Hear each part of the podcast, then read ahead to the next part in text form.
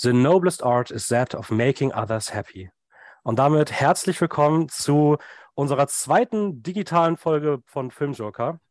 Äh, mein Name ist Dennis Ritter. Mir gegenüber heute zu diesem besonderen Anlass ähm, nicht nur Raul, den ihr schon kennt und der bei mir im Chat hier gerade als Raphael bezeichnet ist, ähm, sondern auch Sabi, die in ihrer ersten Folge jetzt bei uns dabei ist. Hallo. Und, ja, hi ihr beiden erstmal. Und natürlich in alter Tradition von Leute sind in den ersten Folgen dabei. Ähm, katastrophale Vorbereitung gefühlt. Ja. 700 Mal die Folgen hin und her. Ähm, ja, wir hoffen, dass das mit der Tonqualität alles passt. Das ist heute wieder ein bisschen experimenteller entstanden, weil ja, ich Corona hatte und immer noch ein bisschen angeschlagen bin und das jetzt die einfachste Möglichkeit für uns war, eine Folge aufzunehmen. Ähm, demnach erstmal schön, dass ihr da seid und ähm, wie, wie geht es euch denn so? Jetzt geht's los, jetzt dürft ihr entscheiden, wer anfängt und niemand weiß es. Beide geben den Ball so halb Ich, weiter. ich finde, ich find, es ist klar, wer anfangen sollte. Ja, Ja. Ladies first, ich rede einfach. Ähm, Natürlich. also mir geht's gut, also den um Umständen entsprechend etwas stressig. Ah, die Uni hat jetzt wieder angefangen, mal schauen, wie der Start so weiterläuft. Aber sonst freue ich mich auf die erste Folge. Ja, was macht die, was macht die Aufregung? Nicht, es ist so viel Neues und dieses, dieses gekünstelte Sprechen teilweise, also es ist natürlich nicht gekünstelt, aber man schaut jetzt schon, was man sagt. Ähm, ja, ich bin gespannt, wie es weitergeht. Ja, das hast du spätestens in, in, in der zweiten Folge schon vergessen. Ja. Ähm, Ah, Ja, oder, oder Raul, war das bei dir? Wie war das bei dir? ich hätte so gesagt, die dritte Folge. Ist ja, glaube ich, auch noch aushaltbar. du schaust gerade verwirrt. Bei dir Ja, ich bin auch verwirrt, weil ich irgendeinen Sound hier höre. Du hörst einen Sound. Ja, Wa- Was für ein Sound? ich weiß es nicht. Es ist einfach Musik. Ich höre einfach Musik gerade. Okay, bist du irgendwo online Jetzt ist sie reingegangen? weg. Nein, ich wurde Okay. irgendwo eingeladen. Okay, das ist natürlich jetzt ein bisschen blöd. Das sollte nicht nochmal passieren. Ja, das äh, ist hier. Das passiert, wenn man, wenn man live aufnimmt und äh, währenddessen irgendwie in neuen Settings sitzt. Ähm, aber dir geht es soweit sonst ganz gut, außer dass du gerade ein wenig verwirrt bist. Mir geht's super. Ich freue mich, dass die Uni wieder angefangen hat. Ich habe Spaß am Studieren. Das dritte Semester hat ehrlich gesagt ein bisschen zu wirtschaftlich angefangen. Aber ich hatte gestern zum ersten Mal fiktionale Dramaturgie und da haben wir eine Bergmann-Szene, Drehbuch analysiert und das hat mir mega Spaß gemacht. Ich freue mich mehr davon. Ja, nice. Ja, ich habe schon gehört, das dritte Semester soll ja bei euch ein bisschen schwieriger sein. Demnach vielleicht ganz schön, wenn es dann auch mal coole Sachen gibt. Ja, aber ich glaube, das ist ein bisschen in die, in die Höhe gesprengt worden. Ich glaube, so schwer wird das schon nicht. Wie geht's dir, Dennis? Ähm, ja, wie gesagt, äh, Corona gehabt. Ähm, bin jetzt seit gestern negativ, aber Hals ist immer noch richtig in Mitleidenschaft gezogen. Ähm, das war auch der Grund, warum wir gesagt hatten, wir machen das heute zu dritt, weil normalerweise hätten äh, Sabi und ich alleine die Folge gemacht zu Saw. So ein Aber kleiner das- Spoiler für die nächsten Wochen dann. Oh, Ja, die, die ist nicht weg, die, die wird dann äh, im November irgendwie mal nachgereicht. Ähm, die letzten beiden Folgen im Oktober werden dann aber auf jeden Fall auch noch zu Horror sein, also äh, keine Sorge. Demnach auch nochmal dann äh, danke, Raul, dass du so spontan jetzt noch eingesprungen bist und da unterstützend dabei bist, weil ich nicht Ja, weiß, gerne. wie meine Stimme das durchhält sonst. ich freue mich auch, dass ich hier Gast sein darf bei der ersten Folge von Sabi. Und ich bin auch, ich glaube, ein bisschen nervös, weil es das erste Mal ist, dass wir hier zu dritt was machen, zumindest für mich. Ja, ja, stimmt. Ähm, ich glaube, in dem Podcast ähm, ist es die erste Folge zu dritt. Wir hatten das in unserem früheren Podcast-Leben mal, ähm, dass wir zu dritt auch Folgen gemacht haben, aber in der Filmjoker-Ära ist es, glaube ich, jetzt die erste Folge zu dritt und auch direkt, die, wie gesagt, die erste Folge von Sabi. Also das ist hier eine Premium-unique Folge. Genau. ähm, direkt zum Einstieg. Mhm. Ähm, ja, wir, wir kennen uns aus dem, aus dem Studium, TFM. Du bist auch im siebten Semester. Genau, soll ich mich kurz vorstellen, mal für alle Ja, neuen kannst- Zuhörer, die kannst mich du- nicht kennen. Das Also ich bin die. Sabi und ich studiere wieder Dennis Theater, Film und Medienwissenschaften im siebten Semester jetzt und hoffentlich auch das letzte. Ähm, und ihr kennt es mir vielleicht von Instagram, wenn ihr uns da folgt. Wenn nicht, dann solltet ihr das tun, nämlich Filmjoker-Wien. Kann man direkt besser als ich in 93 Wow. Folgen. Ja, ich wollte es auch gerade sagen. Genau, da bin ich nämlich schon ein bisschen im Hintergrund tätig seit einigen Wochen jetzt schon und das ist jetzt meine Debütfolge sozusagen. Ja, wird auch nicht dabei bleiben. Es sind schon, wie gesagt, zwei weitere noch für dieses Jahr geplant und dann ähm, geht das hoffentlich 2023 weiter, wenn du nach den ersten drei Folgen sagst, das war keine volle Katastrophe und ich will wieder. Aber ja, ähm, genau, wir reden heute, wir haben jetzt spontan auch das ganze Thema ein bisschen umgekrempelt. Ähm, wir waren zu dritt beim Slash Filmfestival hier in Wien, haben da fünf Filme gemeinsam geschaut. Über zwei haben Raul schon, Raul und ich schon vor zwei Wochen, glaube ich, geredet, nämlich Saloon und Triangle of Sadness. Aber haben dann auch noch drei weitere gesehen. Da wollen wir heute noch mal ein bisschen drauf zurückblicken und danach quatschen wir ein wenig über die äh, 60. Biennale, die jetzt in, wenn die Folge rauskommt, einer Woche ungefähr startet. Ähm, ja, wir haben uns da jetzt gar nicht genau was überlegt, wie wir das machen, sondern wir gucken einfach mal, wo es uns hintreibt.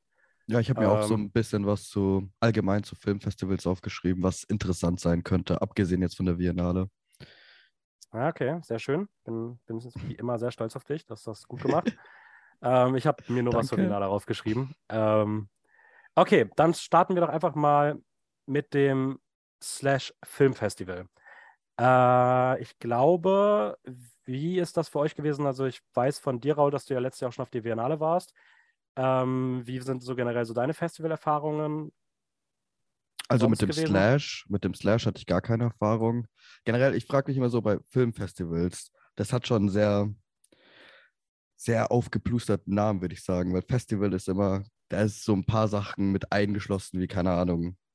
Ein Festival von Musik zum Beispiel, Konzerten, denkt man direkt gleich mit Unterkunft oder Zelten irgendwie. Mhm. Das ist natürlich jetzt so bei Filmfestivals in Wien nicht der Fall. Ähm, bei Slash habe ich mich einfach gefreut, weil ich so gehört habe, das ist eher so ein Horror, Horror-Fantasie volles Programm haben wird. Aber eigentlich habe ich sonst keine Erfahrung gehabt mit Festivals, außer mit dem Slash und letztes Jahr Biennale. Ja, okay. Ähm, bei, bei dir Nicht mal Musik. Ah, Also nicht mal Musik, krass. Okay. Bei mir ist es tatsächlich das erste Filmfestival gewesen und ich muss sagen, es war richtig die coole Erfahrung, aber man darf sich nicht vorstellen wie ein Festival, eben wie du gesagt hast, Musikfestival, Mhm. sondern es ist eher so ein Zusammenkommen von filminteressierten Leuten. Das merkt man auch beim Publikum, finde ich, sehr stark. Ja, Mhm. Und die einzigen extravaganteren Sachen, wenn man das so sagen kann, die es jetzt auf normalen Kinosichtungen nicht gibt, sind eher so Interviews mit Regisseuren zum Beispiel. Das Ganze drumherum, diese Aufmachung und dieses in einer Woche 30 Filme sehen oder so oder spielen oder zeigen. vielleicht nicht anschauen, weil sich das vielleicht nicht ausgeht, aber so dieses prinzipiell dieses, ich nehme mir die Zeit und gehe in diese Woche richtig oft ins Kino.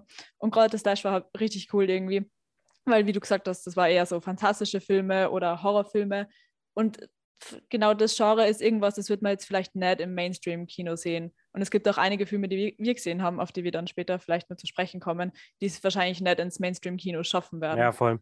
Ja. Was ich halt auch immer äh, crazy finde, also gerade so ähm, Horror ist ja selbst heute noch ein Genre, wo die Filme auch immer nicht so lange laufen. Also ich meine, wenn ich mir angucke, wie wir dieses Jahr in Horrorfilmen waren und wir immer so gefühlt zwei Veranstaltungen hatten, zwischen denen wir wählen konnten, weil die Filme dann nicht länger liefen. Ähm, das ist schon cool, dass es so ein Festival gibt, wo die dann sehr präsent sind, sage ich mal. Ähm, ja, wollen Schon, aber ich, wollte- ich wollte noch was sagen, weil bei Festival theoretisch, bei diesen ganzen Filmfestivals, jetzt vor allem Slash, das ja ein bisschen kleiner ist, theoretisch kann man auch, ist, ist es im Kern einfach nur ins Kino gehen. Also wenn man das Ganze drumherum ist, eigentlich interessiert oder, keine Ahnung, keine Lust drauf hat, dann ist es im Kern einfach nur eine Karte zu holen, ins Kino zu gehen, den Film anzuschauen oder wieder rauszugehen. Ja, stimmt schon, aber ich finde trotzdem, dass es irgendwie ein bisschen, es, es ist schon irgendwie ein bisschen was Besonderes. Also, Klar, Auch vor so allem das mit Programm diesem- allein. ja, auch ich finde, es gibt halt nicht diese typischen, ähm, die ganze, das ganze Event ist ein bisschen anders. Also ich finde, du hast nicht so diese krassen vielen Trailer im Vorhinein, Mhm. sondern du, es fühlt sich alles irgendwie ein bisschen in sich geschlossener an. Ja. Ähm, du hast auch bei den Filmen, die wir hatten, eigentlich immer so eine kurze Anmoderation. Ich finde schon, das hebt das Ganze manchmal nochmal so ein bisschen raus und ähm, stellt es so ein bisschen mehr als was Spezielles irgendwie dar. Aber so per se stimmt schon, anders als bei einem Musikfestival. Es ist halt eigentlich, du gehst halt von nach, du, du bist zu Hause und dann gehst du irgendwann ins Kino, guckst den Film und gehst wieder nach Hause. Ja, und wie Sabi schon gesagt hat, die Chance auf eine angenehmere Publikum ist auf jeden Fall höher. Ich finde, es fühlt sich ja irgendwie alles viel intimer an. weil jeder viel mehr ein Eigeninteresse an die Filme hat. Wenn das jetzt so kleine Produktionen sind, dann geht man dahin, Ja. weil man sich wirklich dafür interessiert. Und in einem Cineplex geht man vielleicht nur hin, weil Freunde auch gehen und weil das ein Event ist. Und beim Slash sind das halt wirklich so Filme, da muss man sich interessieren dafür teilweise, dass man es Ja. auch verstehen kann überhaupt. Ja, voll. Also ich, man muss sich auch im Vorhinein viel mehr mit beschäftigen, weil man die meisten Filme jetzt ja auch nicht irgendwie im Marketing groß mitbekommen hat, sondern man muss sich dann halt irgendwie durchblättern und gucken, was halt wirklich interessant klingt oder was, keine Ahnung, gut bewertet ist, was empfohlen wird, je nachdem, wie man da halt so rangeht. Ähm, ja, beim Slash Festival, die ersten beiden Filme, die wir gesehen hatten, äh, Saloon und Triangle of Sadness, ähm, da haben Raul und ich ja schon vor zwei Wochen was zugesagt. Magst du noch mal kurz deinen Einblick ähm, geben, wie dir die beiden Filme gefallen haben? Du musst jetzt auch nicht noch mal ge- genau sagen, um was es geht, sondern wenn euch das interessiert, hört euch die Folge von vor zwei Wochen an. Da war das irgendwo so am Anfang, in den ersten zehn Minuten kam das. Aber vielleicht mal kurz deinen Eindruck der beiden Filme, damit wir danach dann ähm, am gleichen Stand sind. Genau, also ich gebe jetzt auch meinen Senf dazu und zwar zu Saloon zuerst. Also ich habe den Film richtig cool gefunden. Das war mein erster senegalesischer Film und es war überhaupt nicht das, was ich erwartet habe, weil man geht so mit dieser Western-Szenerie irgendwie rein, aber man kommt da mit einem ganz anderen mystischen Gefühl wieder raus und das Sounddesign, das war richtig cool. Die Handlung war mal was anderes und ein bisschen vielzweigig, möchte ich mal sagen, aber mir ist voll gefallen und würde ich wahrscheinlich nur mal anschauen, irgendwann im Laufe der nächsten Zeit. Und Triangle of Sadness war mein Highlight, wie wahrscheinlich auch eures. Und es war so ein cooler Film. Das einzige Manko, was ich habe bei dem, ist, dass er halt richtig lang ist, weil er ist zweieinhalb Stunden lang, fast drei Stunden. Ja. Und genau, aber es war richtig lustig. Ich habe noch nie in einem Kino so viel gelacht. Und der war so schön inszeniert und so cool einfach. Und das kannst du nicht ausdenken, wirklich. Das ist, ich finde, das ist so surreal, dass du sowas in ein Drehbuch schreibst.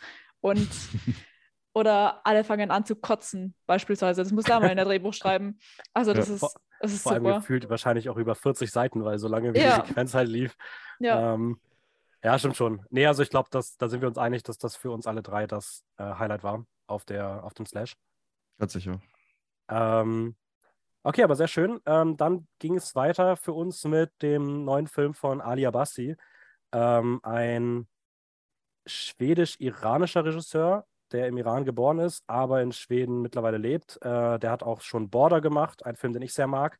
Und jetzt mit Holy Spider nachgelegt. Ein Film, der sich ein bisschen mehr mit dem, mit den Missständen in seinem Heimatland beschäftigt. Und ähm, ja, wir wollen das machen. Wir haben drei Filme. Ich würde sagen, basically jeder darf einen vorstellen. Wer will was? Wer will? Wer will was? Ja, Ja, also keine Ahnung, ich kann gerne anfangen mit Holy Spider. Ich glaube, der hat mich am meisten. Äh, Weil ich okay. wollte gerade sagen, ich habe ganz schnell zugestimmt, dass Triangle of Sadness auch mein Highlight ist. Aber ich sage mal so, bei Triangle of Sadness bin ich schon mit einer gewissen Erwartung reingegangen und die wurde erfüllt. Bei Holy Spider war ich so, uff, mal schauen, was das wird. Also der hat mich so sehr überrascht. Deswegen, vielleicht ist Holy Spider sogar mein Highlight, aber bevor ich jetzt hier zu viel rumquatsche, äh, sage ich mal, worum es überhaupt geht. Es basiert auf wahren Ereignissen, die sich so 2000, 2001, 2002, glaube ich, abgespielt haben, wo ein Serienkiller, der Spider-Killer genannt wird, ähm, in der heiligen Stadt Mashhad in Iran Prostituierte ermordet hat im Namen Gottes. Und ähm, wir folgen eigentlich zwei Perspektiven in diesem Film. Einmal eine Journalistin, die so versucht, das zu investigaten, den Spuren diesen Killer nachzugehen. Und auf der anderen Seite sehen wir aber auch, aus der, verfolgen wir den Killer aus seiner Perspektive und haben da halt dann auch sehr explizite, explizite Morde an Frauen, die einen schon extrem mitnehmen können. Also da eine kurze Warnung, weil ich weiß noch, in diesem Film hatte ich dauerhaft schwitzige Hände und war komplett angespannt. Und auch noch nachdem der Film vorbei war, war ich zu Hause und es hat mich irgendwie nicht losgelassen für so zwei Stunden. Ja, also kann ich auf jeden Fall unterschreiben. Also es ging mir ähnlich. Also ich hatte auch das Gefühl, dass der Film äh, ganz schön, ja, also schwer erträglich war. Also auch so eine, es ist doch noch was anderes, so was Hartes dann auch im Kinosaal zu sehen, als wenn man das irgendwie zu Hause so in der sicheren Umgebung seines eigenen Selbst irgendwie sich anschauen kann. Aber so in einem riesigen Kollektiv sich irgendwie solche Bilder anzuschauen, das, das ist schon teilweise sehr hart. So. Ich kann mir ähm, da nur anschließen, das war auch das Heimgehen dann alleine im Dunkeln ein bisschen Ja. scary. Äh, aber ich glaube, das macht den Film auch so gut, weil es eben so richtig ans Fleisch geht und die richtig mitnimmt, weil es halt inszenatorisch so gut gelöst ist, dass du wirklich voll dabei bist und die richtig ekelst vor dem, was da auf der Leinwand passiert. Aber das macht es irgendwie so gut. Ja, Ja, voll. voll. Also starke Emotionen hervorrufen ist ja immer, glaube ich, eine, ähm, eine gute Sache. Ja, Ähm, schon, aber nicht bei den, nicht bei allen. Also ich habe schon, ich, ich bin genauso wie wir alle, glaube ich, ein Fan davon, wenn irgend, also wenn ein Film irgendwas in uns auslöst, ob es Trauer, äh, Schrecken oder was auch immer ist. Aber ich kenne ja, es gibt ja einige, die keine Horrorfilme mögen, zu, vor allem weil sie nicht beängstigt werden wollen oder oder keine Ahnung, solche Filme, weil sie nicht verstört werden wollen. Weil es hat ja schon einen gewissen Terror, einen emotionalen Terror, so ein Film. Ja, stimmt auch wieder, aber die gehen ja auch nicht auf Slash. So, also. Nein, stimmt schon. Weiß, ich weiß, was du meinst. Also, ja. Aber ähm, euch beiden hat der Film auf jeden Fall, glaube ich, insgesamt eine Spur besser, glaube ich, gefallen als mir. Mhm. Ähm, ich glaube, du, Sabi, warst ja auch. Ich, was, du hast ihm, glaube ich, auch viel, hättest du dem, hast du dem so Vier gegeben, ne? Sterne habe ich sogar gegeben, genau. Und ich muss auch sagen, das Sounddesign war richtig cool. Und Ja. äh, manche Shots über der Stadt, dieses Flimmern Ja. von den Lichter, das Ja. hat so cool ausgeschaut. Also mir hat er richtig gefallen. Es ist nur halt immer problematisch, solche Themen irgendwie auf die Leinwand zu bringen, weil das halt doch real, also auf reale Be äh, Ereignisse basiert. Und das ist Mhm. halt dann immer schwer. Das ist auch deine Kritik gewesen, oder Dennis? Ja, also, äh, was heißt Kritik? Also, ich, ich, also ich finde es schon halt, ich denke mir halt auch immer, es gibt ja auch Hinterbliebene von den, äh, von den Opfern Mhm. und es ist, ich finde es halt irgendwie schon teilweise echt schwierig, wenn dann so krasse Mordszenen, die halt auch wirklich explizit visuell gefilmt sind und auch noch mit so einem Humor vermischt sind, weil es gibt ja auch den einen Tod, wo das ja Ganze wirklich sich fast so slapstick-mäßig humorvoll aufbaut. Ja, Ähm, aber ja, Das okay. ist dann halt, es, es ist zumindest irgendwie, wo ich, wo ich ungute Gefühle bekomme. Natürlich, ich verstehe bei dem Film voll, dass man hier halt, wir haben da, glaube ich, auch drüber geredet, ähm, Sabi, weil du ja auch der goldene Handschuh gesehen hattest, Mhm. dass es halt schon nochmal hier was anderes ist, weil es ja sehr stark um dieses Augenöffnende geht und nicht weggucken ähm, und auch wirklich zeigen, was da passierte, weil es halt gerade im Iran halt ein ganz anderer Konflikt ist, als es jetzt ähm, irgendwo in den 70ern oder so in Deutschland war, als der Dude hier im goldenen Handschuh irgendwelche Leute ermordet hat. Ähm, da geht es ja nicht so viel um dieses Augenverschließen. Ja, in Holy Spider geht es ja viel mehr um so gesellschaftliche Kritik, vor allem weil es Ja. jetzt halt hochaktuell ist, was da im Iran passiert. Und bei der Goldene Handschuh war das halt wirklich nur auf, diesen ein, auf diese eine Person bezogen und da war nichts so großgesellschaftliches irgendwie impliziert oder verstrickt. Ja, voll. Deswegen, ich, also ich kann, ich, ich, ich kann das gut verstehen, dass das so gemacht wurde. Ähm, ich würde das auch nicht abwertend, sage ich mal, mit einbeziehen, aber war vielleicht einfach am Ende nicht so ganz mein filmischer Geschmack. Auch dieses Justizding, dieser Fokus, Ja. der in der zweiten Hälfte kommt, aber Im letzten Akt nimmt es dann schon eine ganz andere Richtung an. Aber keine Ahnung, ich finde auch, da geht wie in Triangle of Sadness in beiden Highlights des Slash schon ein bisschen die Luft weg in den letzten Akt. Ähm, und es bewegt sich auf einmal in eine andere Richtung, bleibt aber nicht gleich bei beiden Filmen irgendwie. Ich fand trotzdem, war das irgendwie notwendig, dass es den Film nochmal so ein bisschen auf eine andere Stufe anhebt. Auch das, ich habe das im Kauf genommen, dass der Film da ein bisschen langatmiger wird, weil er doch sich dann ein wichtiges Thema vornimmt im letzten Akt und das auch sehr interessant äh, inszeniert, finde ich. Ja, voll. Und damit kommen wir zum nächsten Film. Ähm, und zwar haben wir dann unseren eigentlichen Abschlussfilm gesehen, nämlich äh, Bodies, Bodies, Bodies. Äh, Bodies X3, wie, wie ich mittlerweile fast sagen müsste, es fast der schönere Titel wäre. Nein, auf gar keinen Nein, Bodies, Fall. Bodies, Nein, Bodies. nein, nein, nein. Na, aber Danke, Bodies- Sabi. Bodies Ja. X3 hätte aber viel mehr von so einer modernen TikTok-Sprache. Und das passt besser zum Thema. Niemand würde ja X3 sagen, aber so von der Schreibweise. Ja, okay. Ähm, Ja, okay. Also in der Bedeutung symbolisch vielleicht ja, rein poetisch. Du Nein. kannst ja trotzdem Bodies, Bodies, Bodies sagen, wenn es so steht. Weißt du, das ist der Gedanke. Ähm, genau, von Halina Rain und ähm, Woher kommt ihr eigentlich? Das ist ein sehr eigener Name. keine Ahnung. Oh, habe ich dich überfordert mit der Frage. Das äh, das weiß ich tatsächlich nicht, aber ich würde sagen, Sabi, magst du mal beschreiben, worum es in dem Film ging? Sehr Weil ich gerne. glaube, dass er dir auch besser gefallen hat als äh, mir. Von daher würde ich mich dann einfach für Medusa Deluxe aufheben mit der letzten Zeile. Aufopfern, besser Und gesagt. su- und dann suche ich mal kurz, wo Halina Rain herkommt, während du erzählst. genau, also in dem Film Bodies, Bodies, Bodies geht es äh, um eine Gruppe von Teenagern, die sich in einem riesigen Haus äh, verschanzt, um einen Hurricane auszusetzen. Ähm, so eine Hurricane-Party, wie, wie man so schön sagt. Und man sieht die ganze Geschichte aus der Sicht von einem Pärchen im Prinzip oder eher von einem äh, der zwei Mädels von diesem Pärchen. Und man verfolgt so dieses Geschehen an einem Abend und es passieren irgendwie mysteriöse Tode und die wollen sie aufklären und das ist wandelt sich sehr schnell von einer Satirekomödie in einen Slasher und dann wieder in eine Satirekomödie um. Und es ist ziemlich lustig zum Anschauen gewesen und auch blutig. Genau. Eigentlich die erste, der erste, die erste Murder Mystery, die wir dann in der Woche gesehen haben. Genau, der erste richtige typische Who Done It. ja, es Naja, kommt noch eine zweite also Holy- Pseudo-Murder Mystery. Ja, true. Ähm, ja, äh, sehr, sehr schön zusammengefasst. Übrigens, sie kommt aus, äh, natürlich, das hätte ich dir sagen können, das hört man ja im Namen schon. Äh, sie kommt natürlich aus, aus den äh, Niederlande. ah, Sie hat Ah, gesagt okay. bei ihrer Videobotschaft am Anfang, dass sie gerade in Amsterdam wohnt, aber ich war mir nicht sicher, wie, Ja. wo sie herkommt. damn. Dass du das gemerkt hast, nicht schlecht. Ja, stimmt, jetzt wo du es sagst, da war was. Ja. ähm, wer war für euch die beste Figur? Die beste Figur. Ähm, also ich habe schon, ich finde, in den Filmen haben sie irgendwie immer die lustigsten getötet, meiner Meinung nach, was ich ein bisschen schade fand. So irgendwie, ich will jetzt nicht natürlich nicht sagen, wer. Du hast dich aber- natürlich mit der Aussage jetzt gerade wirklich dazu gebracht, dass du nicht mal mehr den Namen sagen kannst, weil sobald du jetzt was sagst, weißt du, dass die Person früh stirbt. Ja, gut, es stimmt jede Person vielleicht. ähm, nee, dann würde ich sagen, meine Lieblingsfigur mit viel, ganz, ganz viel Screentime ist die Alice, gespielt, glaube ich, von Rachel Sennett, oder? Mhm. Ja, Müsste von Rachel Sand gewesen Mhm, sein, die aus, ja. man aus Shiva Baby kennt. genau, ich bin großer Fan von ihr seit Shiva Baby und das ist einfach eine Rolle auf sie zugeschnitten. Ja. Okay, wer wer wäre für dich vorne?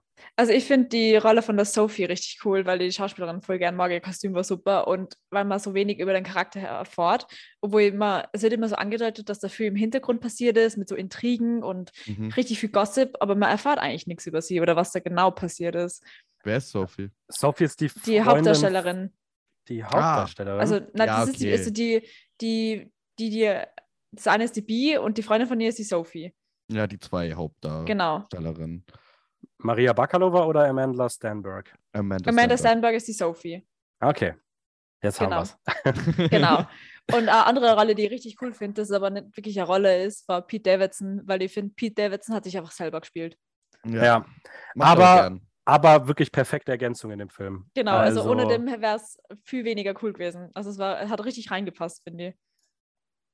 Ja, also ich, ich würde also ich würde mich da irgendwo auch bei Rachel Sennett, Pete Davidson und Amanda Stanberg sehen. Also ich fand die drei auf jeden ja, Fall auch. genau. Ich fand die drei alle wirklich- drei. Nein, ich fand die drei auch am besten. Also wirklich, ich fand Amanda Stanberg auf jeden Fall besser als Maria Bakalova. Also Mhm. ich fand sie einfach, äh, wie du das schon gesagt hast, dadurch, dass man bei ihr halt weitaus weniger weiß, woran man bei ihr ist, ist sie einfach die interessantere Figur, finde ich. Mhm. Ähm, Rachel Sennett ist seit Shiva Baby großartig und Pete Davidson äh, hat diesen Film halt für mich schon irgendwie durch, also seine Figur war essentiell in diesem Film, damit er halt so lustig ist und so gut funktioniert. Okay, da sehe ich aber einen anderen vorne. Du den meinst Greg, oder? Ja, ja, den ich hätte ich lieber. Also, wenn ich zwischen den beiden mich entscheiden müsste, wer in einem Film ist, dann ist es, muss leider Pete Davidson rausfliegen. Und ich bin ein großer Pete Davidson-Fan.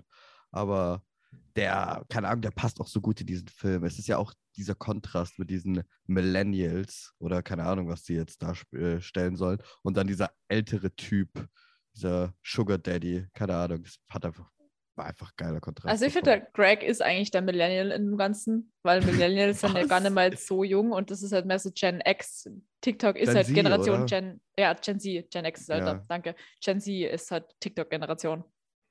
Ist ja nicht so um die 20, also Ja, okay. 19, Ja. 20 hätte ich gesagt. Ja, ich kenne mich damit nicht aus. Es ist immer so eine Generation über den Haufen werfen. Einfach komplett verallgemeinern.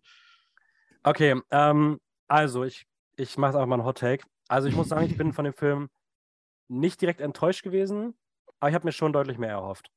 Also, Also warst auch nach- enttäuscht. Ja, also auch nach den Trailern oder so, ich, ich bin schon rausgegangen und dachte mir so, okay, der war jetzt nett, der war auch echt lustig stellenweise, gerade hinten raus, Mhm. aber irgendwie, ich, ich, ich hätte mir schon mehr erhofft so. Also ich finde auch, dass das Ende ist wirklich großartig, aber es ist irgendwie auch schade, dass das Ende so krass positiv heraussticht, weil ich fand den Film davor schon ein bisschen langweilig stellenweise und mir war er auch zu, mm, also zu auf Zwang versucht, modern und edgy irgendwie zu sein. Ich finde, das hat man schon sehr gemerkt. Und als ich gerade gelesen habe, dass äh, die Halina Rain auch schon äh, fast 50 ist, habe ich mir auch schon gedacht, Wow. so ja, das merkt man.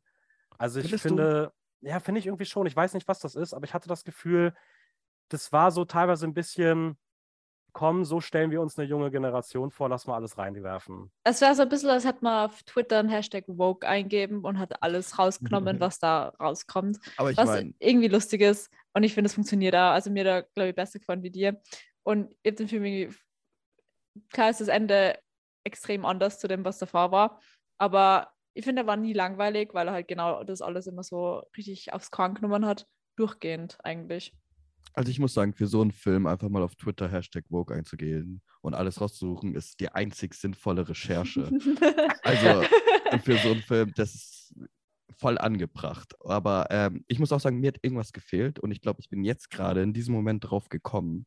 Und zwar habe ich irgendwie von der ganzen Vermarktung, von den Postern her und von den Shots und dieses ganze LED, äh, diese Lichtbänder, Mhm.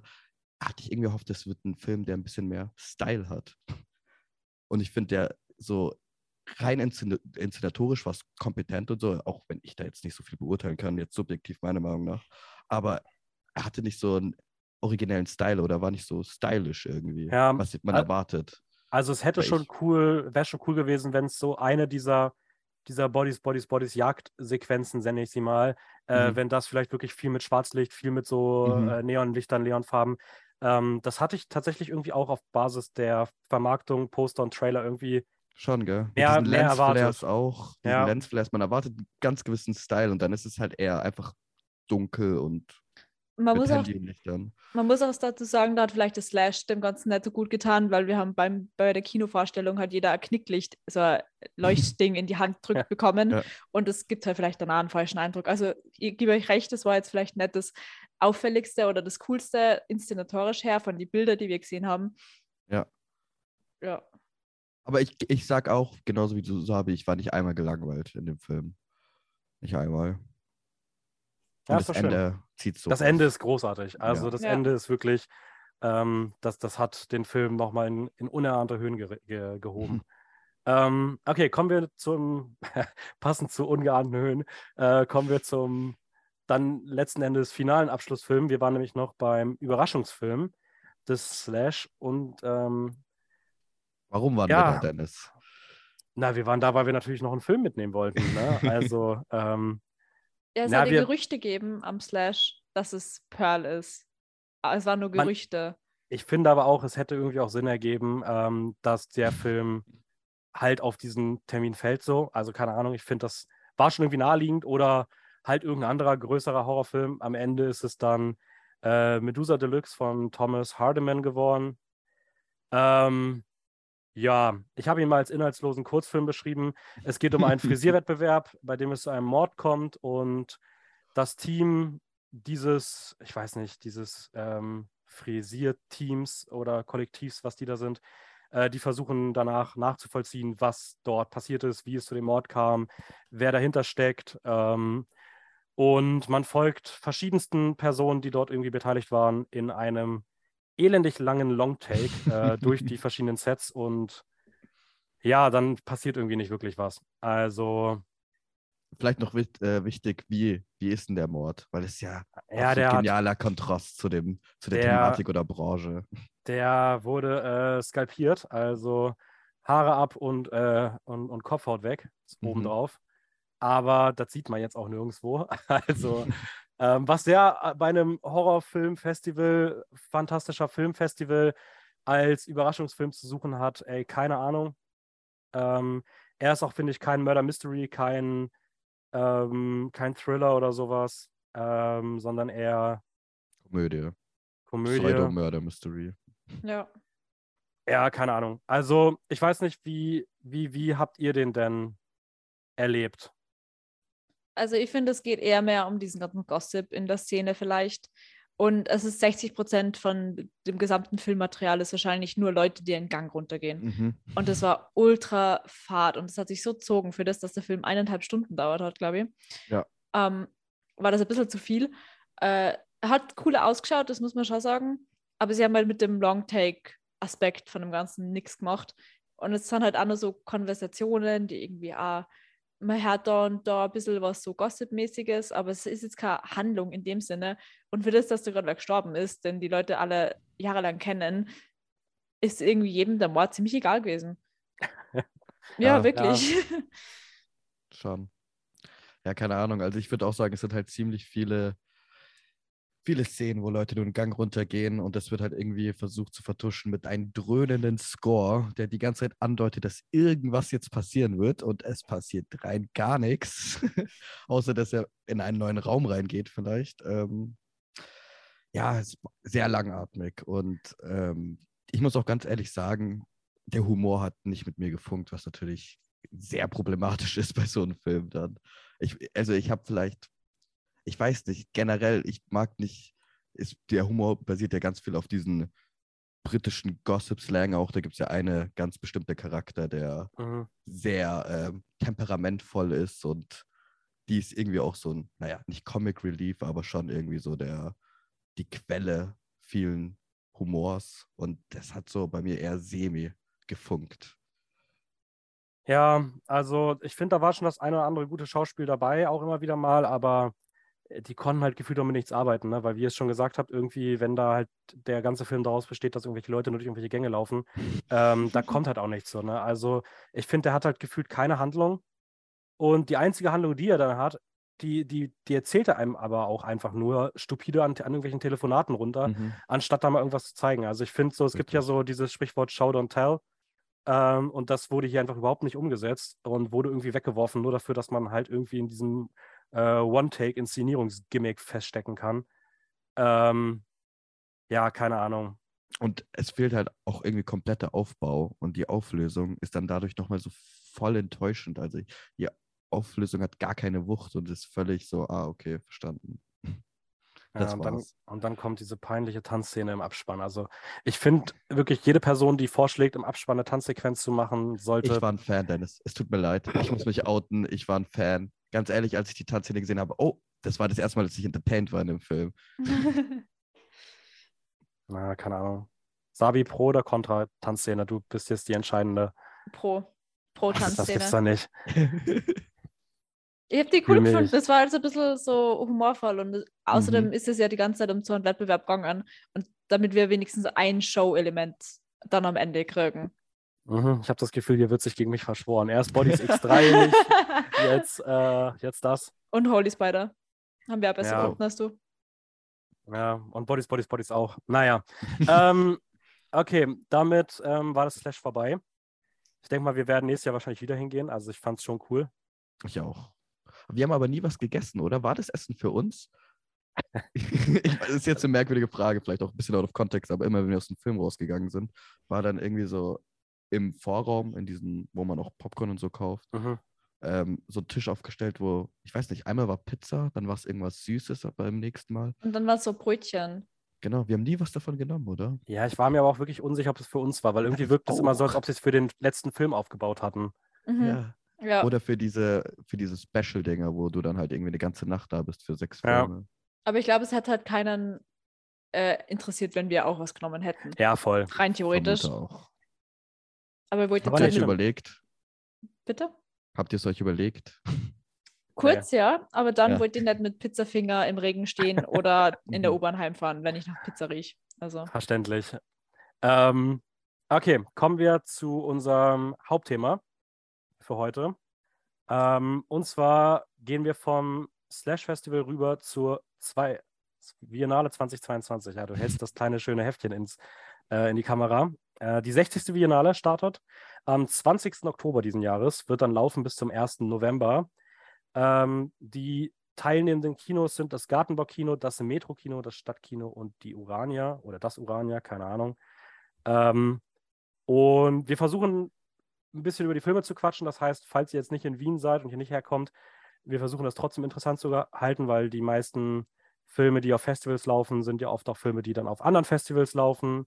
Ähm, das Biennale-Programm beispielsweise ist sehr ähnlich zu Cannes, Mhm. ähm, dem großen Filmfest aus äh, Frankreich, was jetzt vor, glaube ich, zwei Monaten oder so war. Ähm, und vielleicht kommen die Filme dann ja auch bei den Festivals in euren Städten. Oder sonst halt die großen Kinostarts im vielleicht nächsten halben Jahr. Irgendwie sowas. Ich hätte, ich Ähm, hätte eine kurze Zwischenfrage an euch zwei. Sehr Ähm, gerne. Wie kennt ihr euch generell denn mit Filmfestivals aus, außerhalb jetzt von Biennale und Slash? Habt ihr, kennt ihr Namen? Habt ihr, also jetzt Cannes ist natürlich jetzt noch das große, aber sonst? Ja, die Cannes und die Berlinale, I guess. Aber Ja, sonst gen- bin ich da genau, ich- eher kurz gestrickt. Ich weiß noch Venedig natürlich Mhm. aus äh, Italien. Ähm, Venedig ist der, ist der, der Löwe, ne? Äh, ja, und ist Palme- auch irgendwie ein Teil dieser Biennale, weil ich habe es jetzt erst letztens erfahren, Biennale in Venedig ist auch eher so eine Kunstausstellung. Und Ah, da ja, okay. ist das Filmfestival ein Teil davon. das ist voll confusing, weil die Biennale hast also mit BI, Genau. weil das jetzt für zwei steht, weil es nur alle zwei Jahre ist. Mhm. Oh, okay, gut zu wissen, das wusste ich nicht. Äh, und dann natürlich noch Sundance, ist so in Amerika ja recht groß. Ähm, Ja. da Aber das ist halt eher für unabhängige Filme, wenn ich das Ja. richtig vergelesen Aber es ist habe. trotzdem eins, wo ich immer wieder, also das sind schon, also ich würde behaupten, bei diesen fünf verfolge ich schon, was so Programme sind und wer da auch die Preise mit nach Hause nimmt. Ähm, Nee, weil ich habe ich hab gelesen, also die wichtigsten so Filmfestereignisse weltweit, die bedeutendsten sind tatsächlich Cannes, Venedig und Berlinale in Berlin. Und Berlin hat mich ein bisschen überrascht, muss ich sagen, dass das so bedeutend und groß ist. naja, wahrscheinlich sind die beiden anderen die beiden großen und dann wollte man halt noch ein drittes dazu nehmen. ja, Also, ja, also ich würde ich würd schon sagen, dass Cannes und Venedig wahrscheinlich so die beiden Aushängeschilder sind. mhm. Ähm, was ich auch interessant finde, dass so Filmfestivals halt in Europa so die bekanntesten sind, während ja die, die Filmbranche selbst halt so krass eigentlich amerikanisch ähm, dominiert ist, sodass es halt dort gar nicht so die großen Filmfestivals gibt. So. ja, aber dazu, ich meine, Hollywood und der ganze, ganze Film baut ja auf Europäern auf. Das habe ich gelernt in Filmgeschichte.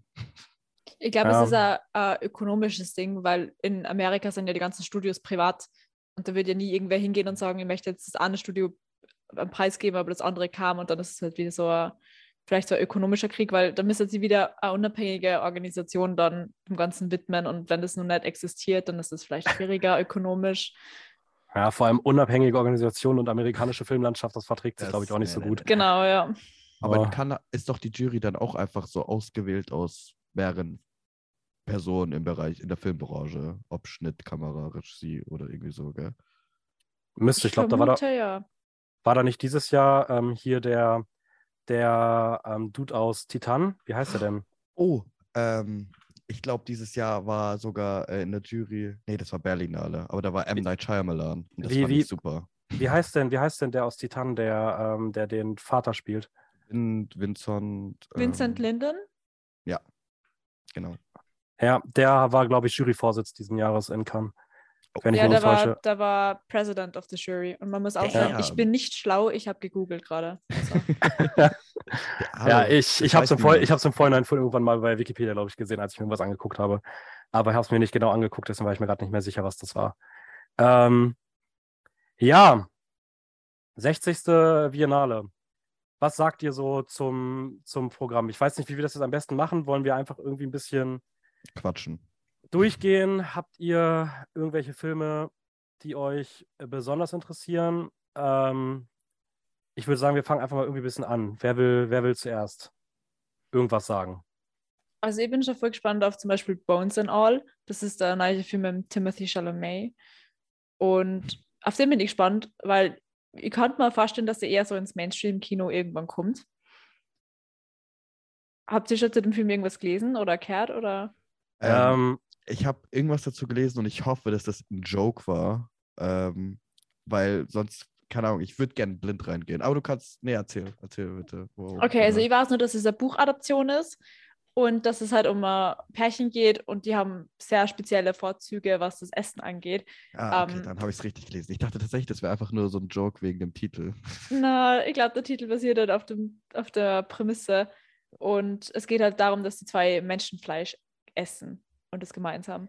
hä, was ist denn dieses Jahr mit der Ja, Biennale los? Also, das ist ja hier mehr Slash-Festival als das Slash-Festival. Aber Also, generell, Kannibalismus irgendwie beliebtes Thema auch dieses Jahr Ja. im Film. ja, kann man sagen, Jules Ducournau äh, genreprägend, ja. weil es ist ja schon so mit Raw irgendwie alles ein bisschen angefangen, ne? Also, Ja. Ich meine, hier, wie gibt es diese Äh, ja, okay, das ist uralt. Aber ja, zumindest modern. Hannibal vielleicht auch die Serie.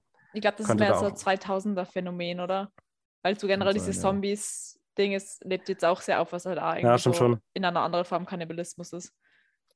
Hä, Finde ich aber krass, weil den, den, äh, den, den Kniff bei Bones and All habe ich tatsächlich noch nicht gehört. Ich habe mir aufgeschrieben, Liebesgeschichte zwischen einer jungen Frau am Rande der Gesellschaft, einem temperamentvollen Außenseiter zur Zeit, zur Zeit der Reagan-Ära. Das ist so das, was so aus dem Biennale-Ding hervorgeht. Ja, Ähm, ich habe ich hab oft auf Instagram gelesen, äh, das sagt Timothy Chalamet, deswegen ist es cool, einen Kannibalisten zu spielen. Und ich dachte mir immer so, ach, das ist irgendein Joke. Hoffe ich. ah, krass. Also ist ja der neue Film von Luca Guadagnino, äh, Guadagnino der ja Yes, auch Call Me By Your Name gemacht hat, auch schon mit Timothy Chalamet. Genau. Ähm, ja, wäre auch einer, der bei mir auch auf jeden Fall ähm, jetzt im Laufe der Beschäftigung mit der Biennale bei mir dann doch noch weiter hochgerutscht ist. Also ich hatte den gar nicht so auf dem Schirm im Vorhinein. Ich mag auch sie sehr gern. Die äh, Ah, Taylor. Russell, glaube ich, heißt sie. Ja, die hat, in, in, die hat glaube ich, auch in, Wa äh, in Waves mitgespielt. Genau, und Escape Room, wenn ich mich nicht Ah. täusche. Da war sie auch tatsächlich ziemlich gut. Ja, fand ich auch. Deswegen, ich bin gespannt. Ja, okay. Ähm, wollen wir mal bei den, bei den Horrorstreifen bleiben, die so noch laufen?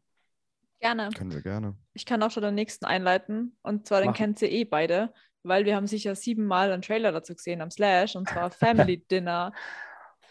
Ah, Ja, Das der ist der Film. von, von, von Peter Hengel.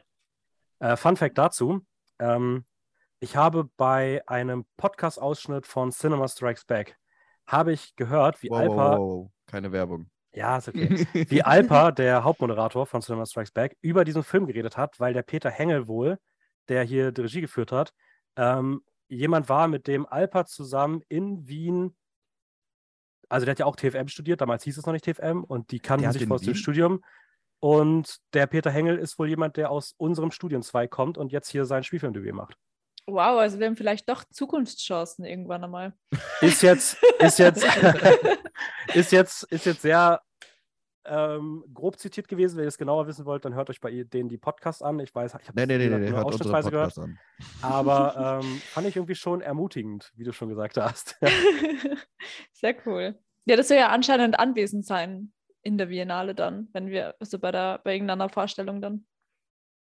ja. Ja, also ich finde auch die Leute, die hier, also wenn du aus Österreich oder Deutschland kommst und Ja, dein Film hier genau. läuft, dann hast du hierher zu kommen. Ja. Also ähm, alles andere geht gar nicht. Ja, Aber kurz für die, die den Trailer vielleicht nicht gesehen haben, es geht um so ein übergewichtiges Mädchen, das zu ihrer Tante irgendwie aufs Land fährt und die Familie ist komisch und der Junge hat irgendwelche Störungen, der Cousin von ihr oder so. Und sie sind halt auf so einem Ab Abnehmen-Wahn im Prinzip und wollen sie Mhm. halt ja, dazu zwingen, abzunehmen oder gesund zu essen. Und das Ganze ist halt sehr creepy und verstörend aufgezogen. ja, die Ja, Tante ist sehr. wohl irgendwie so eine Diätexpertin. mhm. Ähm, ja, also ich muss sagen, der Film ist jetzt bei mir nicht auf der Liste an Filmen, die ich, die ich sehen wollen würde. Ähm, ich weiß nicht warum, aber ich fand den Trailer eher komisch. Also der hat mich jetzt irgendwie nicht gehuckt. So. Das erste Mal Ähm. hat er mich schon gehuckt, die anderen vier, fünf Male dann nicht mehr. Aber gerade nachdem du jetzt gesagt hast, dass das mal TFM-Student war, müssen wir den fast anschauen. Das ist TFM-Kanon dann, oder? Oh, Ja, wir, wir, wir also wir äh, ähm, mal, wie wir da rangehen, wir quatschen jetzt das erste Mal so ein bisschen über die Filme. Ähm, ich glaube, jeder hat sich auch so ein bisschen selber schon mal geguckt, was so interessant klingt. Wenn wir mit der Podcast-Folge fertig sind, dann werden wir uns mal hinsetzen und werden mal unsere Biennale planen. Ähm, da steht aktuell noch sehr viel drauf. Das muss ja irgendwie auch alles zeitlich passen. Aber wir können über den gerne dann nochmal diskutieren. ähm, ja, ich glaube, so der bekannteste von den Horrorfilmen, den man auch schon vorhin wusste, dass der bei der äh, Biennale jetzt laufen wird, ist der neue Cronenberg. Äh, Crimes of the Future. Äh, ich glaube, 40 Jahre ist es fast her, dass Cronenberg so Body Horror gemacht hat und kehrt jetzt sozusagen in sein Metier, in das Genre, was er groß gemacht hat, zurück. Die 40 letzten müssen- Jahre. Erst die letzten müssten, glaube ich, Videodrome und, ähm, und die Fliege gewesen sein und die waren beide aus den 80ern. Also lass es Krass. 35 sein oder zumindest vier Jahrzehnte ungefähr, aber ist schon lange her. Mhm. Und ja, jetzt mit äh, Viggo Mortensen, Kristen Stewart, Leda Seydoux, Was ein Ein- Cast. großartiger Cast, ein großartiger Trailer. Es soll um irgendeine Dystopie gehen, wo der menschliche Körper aufgrund von synthetischen Entwicklungen, Mutationen unter, äh, durchläuft und ein avantgardistischer Performance-Künstler, gespielt von Viggo Mortensen, ähm, dokumentiert den Wandel seiner Organe. Das ist so basically die Handlung. Und ich finde, das klingt halt, das klingt halt sehr abgefuckt, aber irgendwie auch cool. Ähm, Ja, ja, ich freue mich sehr. Ich freue mich sehr, vor allem, ich bin großer Fan von diesen, von diesen drei großen 80er Jahre Buddy-Horror-Regisseuren, so Carpenter, Cronenberg und wer ist denn der dritte? weiß ich nicht. Wes Craven? Ja, nicht Ist der wirklich. Body-Horror? Ich weiß Hm. nicht, vielleicht. Nee, nicht wirklich. Aber ich bin großer Fan von den beiden auf jeden Fall zumindest. Und ähm, ich weiß auch gar nicht, was Cronenberg in der Zwischenzeit gemacht hat. Ich, ich habe von diesem einen Film mit Robert Pattinson gehört, Cosmopolis. Ah, ja, Aber, gesehen. es, aber ähm, ich freue mich sehr, vor allem, weil ich sehr beeindruckt bin von diesem Cast. Ich mag alle drei sehr. Und ich bin gespannt, was er jetzt mit aktuellen ähm, technischen Möglichkeiten da an die Leinwand zaubert. Body- Body-Horror technisch. Ja, also ich glaube, es ist auch viel Practical Effects gewesen. Also das macht Mhm. er ja auch. Also ich glaube, der ist niemand, der sich auf CGI irgendwie ähm, stürzt. Aber ja, mal gucken. In, ähm, ich glaube, in, in Cannes ist ja auch ein bisschen äh, zwiespältig aufgenommen worden, weil Ja? natürlich auch so krasser Body Horror natürlich auch immer ein bisschen ähm, so ein Publikum teilen kann. Also ja. Ähm, was habt ihr noch so auf dem auf dem Zettel Ja, also ich sag mal so, als ich, als das Viennale-Programm veröffentlicht worden ist, hab, bin ich ganz schnell durchgescrollt und habe nach vier großen gesucht und ich habe äh, drei davon gefunden. Ne? Und auf den, auf den ich mich am meisten freue, mit Abstand, muss ich leider sagen, also auf den ich mich schon eine lange Zeit freue, ist ähm, Decision to Leave von Park Chan-wook. Ja, das ist, ich weiß auch ehrlich gesagt nicht so viel, worum es geht. Ich bin, äh, ich lasse mich bei Park Chan-wook immer auch einfach gern drauf ein, weil ich weiß, dass es einfach drauf hat und ich eigentlich seine ganze Filmografie gesehen habe und noch nichts Mittelmäßiges dabei war, nur gut bis brillant. Und der hat bis jetzt auch schon wieder ziemlich gute Bewertungen bekommen und ich glaube auch in Cannes beste Regie. Und Ja. also, das heißt, es muss ja was werden. Vor allem ist es mein, also einer meiner Lieblingsregisseure und er kriegt jetzt noch beste Regie in Cannes. Und der Trailer schaut Hammer aus. Wieder eine Minute, glaube ich, genauso wie bei seinem äh, Vorgängerfilm hier davor, ähm, Die Taschendiebin, was läuft von ihm davor? Ich glaube, das war sein letzter. Ja. Und da war auch der Trailer eine Minute und beide Trailer sind genial. Kurz, geben einen, einen Hinweis auf die Atmosphäre und ja, ich bin mega gespannt. ja, kann ich mir nur anschließen, wäre tatsächlich auch meine Nummer eins der Filme. Ähm, Tatsächlich. Ja, auf jeden Fall. Gleiche Gründe, gleicher Abstand, also mit Abstand der für mich interessanteste Film auf der Biennale. Ähm, was ist bei dir die Nummer eins von denen, ähm, die jetzt so gespielt werden, auf denen du dich so am meisten freust oder die, die, auf die du dich am meisten freust, falls es mehrere wären, Sabi? Ähm, Anna, auf den ich mich richtig freue, ist The Whale. Mhm. Also da bin ich richtig gespannt, weil der hat bei Cannes irgendwie auch minutenlange Standing Ovations gekriegt mit Brandon Fraser und Sadie Sink, die endlich mal in einem anderen äh, Werk zu sehen ist, als wie irgendeiner durchschnittlichen Netflix-Produktion. Oder Taylor Swift Musikvideo. Genau. also auf den freue ich mich schon voll, weil ich die Thematik auch irgendwie interessant finde und das halt nicht so präsent ist im Mainstream, in Mainstream-Kinofilme, kommt mir vor, so Übergewicht. Ich weiß nicht genau, um was es geht, weil ich schaue mir prinzipiell keine Trailer an. Mhm. Ähm, aber ja, ich bin gespannt und lass mich gerne glaub, es- überraschen. Ich glaube, es ist sehr, sehr ähnlich, genauso sein The Wrestler 2.0, äh, wo es äh, um Übergewichtigen geht, der versucht wieder mit seiner Tochter zu connecten. Und ist Ja. ja ähnlich, sehr, sehr ähnlich zu The Wrestler. Soll, soll wohl auch ein sehr fokussiertes Kammerspiel sein, also größtenteils eigentlich nur in dem Apartment spielen. Ah, das ich nicht. Ähm, und Brandon Fraser hat ja dafür so einen krassen Fettsuit bekommen. Mhm. Also äh, der ist ja kaum wiederzuerkennen. Ähm, Aber das ist tatsächlich schon bekrittelt worden, warum der ein Fettsuit kriegt und man nicht einfach eine Person castet, die übergewichtig ist. Ach, komm. Wirklich? ja, also das Ding ist, ich glaube, am Ende wird die Leistung von Brandon Fraser, ähm, also der gilt ja jetzt schon als einer der Favoriten auf Ja, auch so die sagen. ganzen Preise, so, das wird das wahrscheinlich überschatten.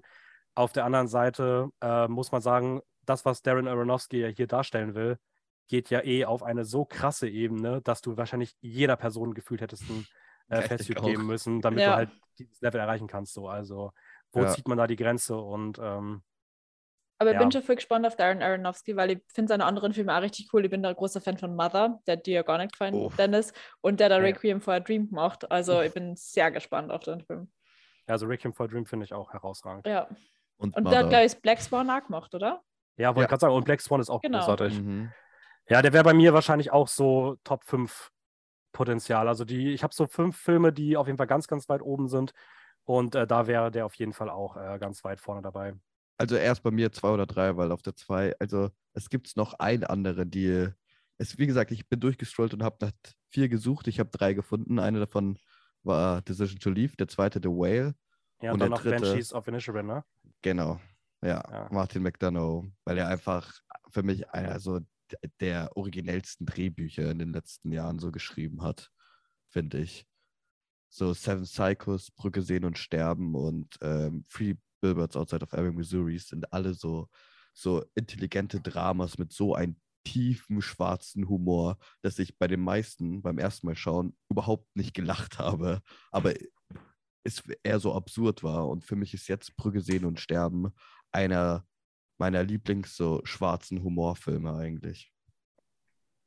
Ja, voll. Also ich muss auch sagen, also ich finde der, das ist wieder so, der klingt wieder so absurd, ne? Also irgendwie so Bürgerkrieg in Irland, aber dann geht es halt eher Mhm. darum, dass auf einem- irgendeinem kleinen irischen Land ähm, für Padrake heißt er, glaube ich, ein eigenes Drama losbricht, weil sein langjähriger Freund Colm ihm einfach die Freundschaft kündigt und ähm, das ist halt so die Haupthandlung. Also einfach diese, wie das dann auch ausufert und äh, wieder Colin Farrell, Brandon Gleason, ich meine, die brillieren irgendwie unter Ja. Martin McDonough eh zusammen, also ähm, ja, ich, der, der wird auf jeden Fall wahrscheinlich gut.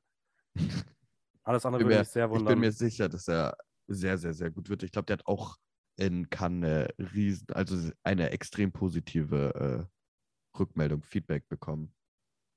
Ja, dann äh, bleiben wir doch mal bei Comedy, aber gehen mal wieder ein bisschen zurück. Wir machen mal den Horror-Part fertig, da haben wir noch ein bisschen was.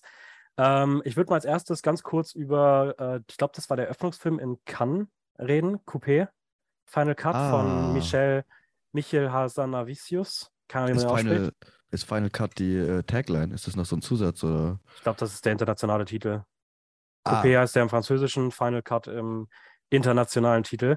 Ähm, ja, also für diejenigen, die es nicht wissen, das ist das Remake des japanischen Zombie-Films One Cut of the Dead. Und es ist basically die gleiche Geschichte. Meine Frage, was haltet ihr von sowas? Ist das irgendwie, also ich finde es irgendwie komisch, dass so ein Film in Cannes Opener war.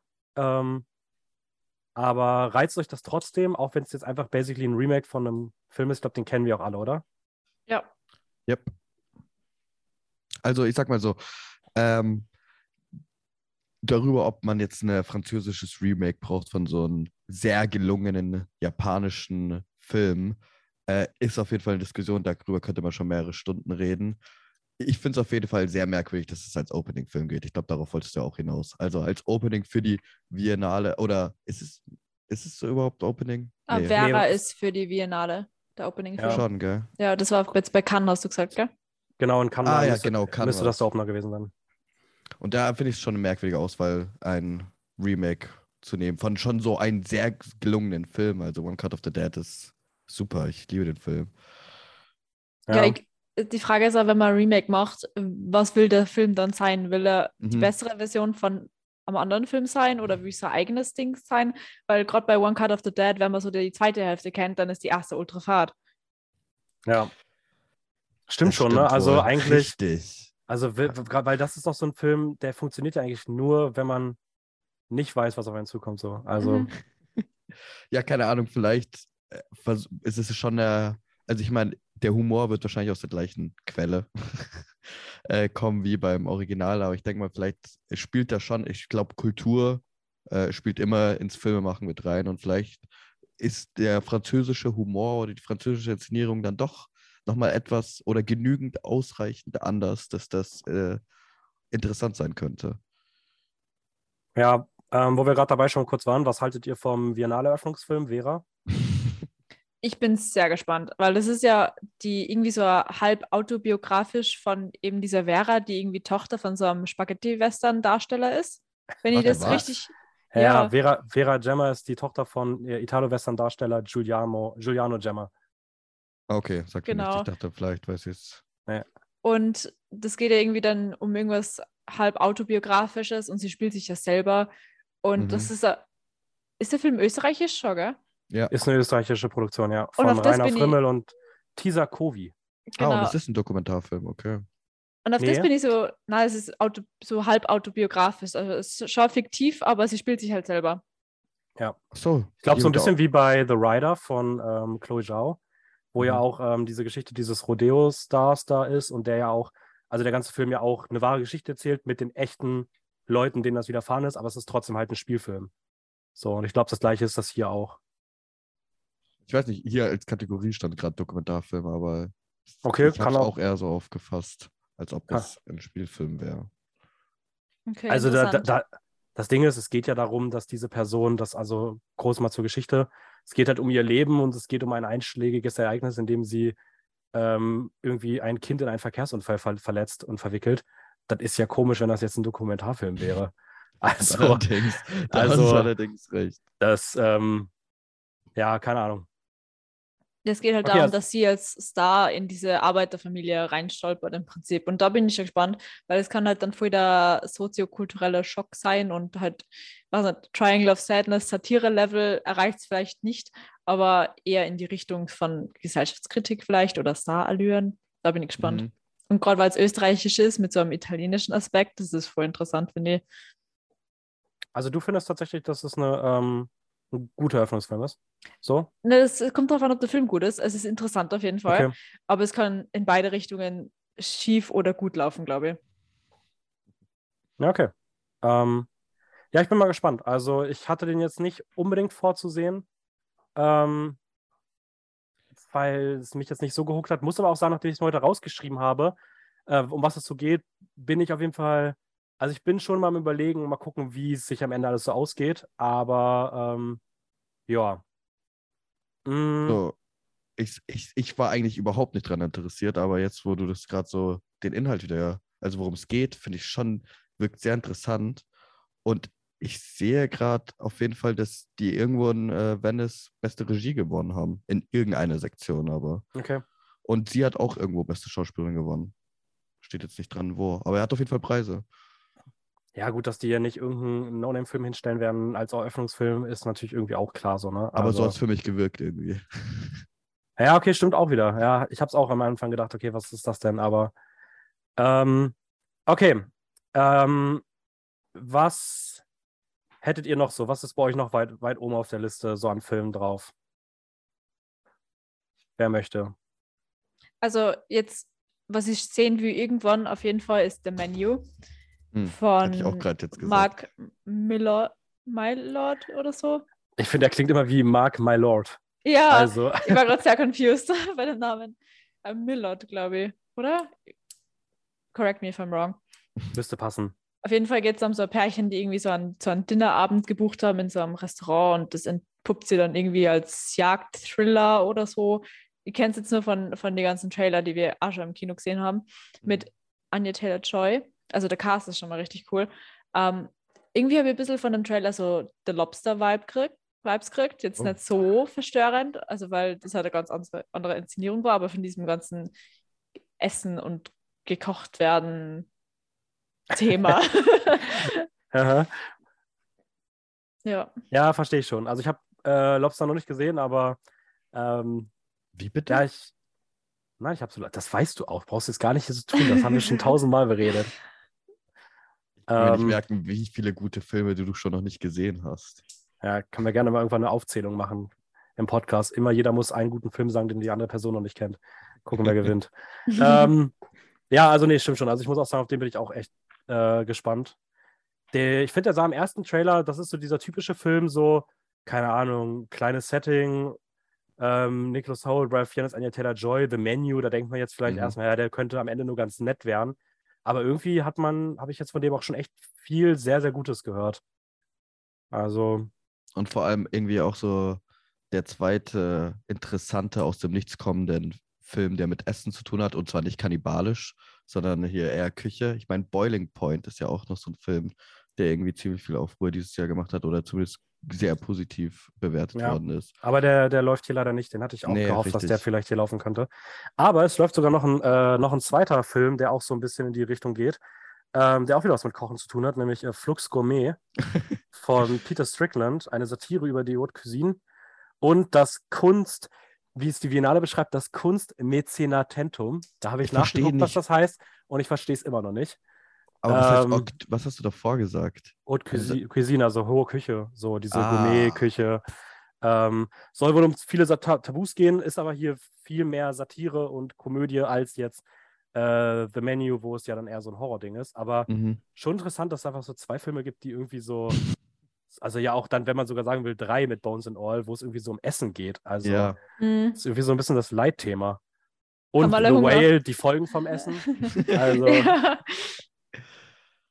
ja, ich bin gespannt. Also ich muss auch sagen, ähm, und Family Dinner. Sorry. Ja. Also, nein, nein, aber stimmt, Family Dinner, richtig. Hä, was haben sie sich denn? Ist es das Jahr einfach? Aber ist ich es hoffe, einfach nur, dieses Jahr? Mit ich hoffe Fresh nur, auch? dass, sorry, ich hoffe nur, dass man nicht die ganzen äh, Essgeräusche dann im Kino hört, weil das kann ich gar nicht. Da kriege ich einen Anfall, glaube ich. immer immersives Kino. Ja, mein Gott, da gehe ich raus. Die Wirklich. geben, so, die geben bei den Filmen so extra Sachen, bei denen man so extrem laut schmatzen würde, damit dieses ganze Gefühl so richtig unangenehm wird. Also wenn das Oh, passiert, ja. dann gehe ich wirklich raus. Ohne Scheiß.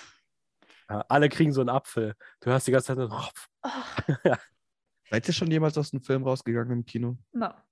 Okay, Da war schon müsst mal knapp. Oh ja, also ähm, tatsächlich Medusa äh, Deluxe, weil ich ja eh gesagt habe, dass ich nicht so die Zeit Ja. und Lust hatte. Und ähm, das Ding war, der Film wurde halt immer schlechter. Das heißt, ich habe, der war am Anfang noch nicht so furchtbar und ich habe halt immer gehofft, dass noch was kommt. Ja, Das war so das, was mich drin gehalten hat. Aber da muss ich trotzdem sagen, dass ich schon währenddessen so eine Viertelstunde vom Ende war ich an einem Punkt, wo ich wirklich überlegt habe, wo ich gehe, dass ich gehe, weil da sind auch ein paar andere gegangen.